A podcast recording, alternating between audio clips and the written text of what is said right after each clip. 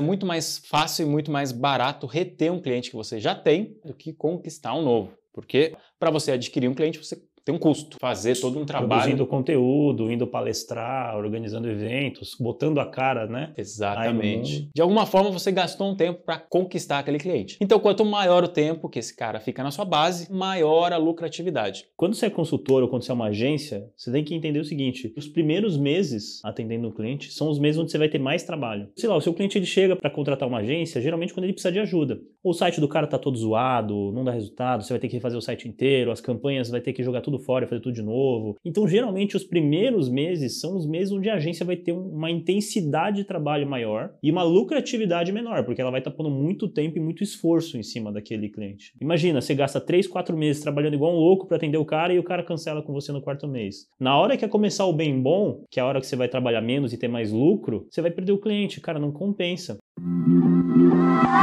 Quer aprender marketing digital no seu ritmo e ter acesso a mais de mil aulas?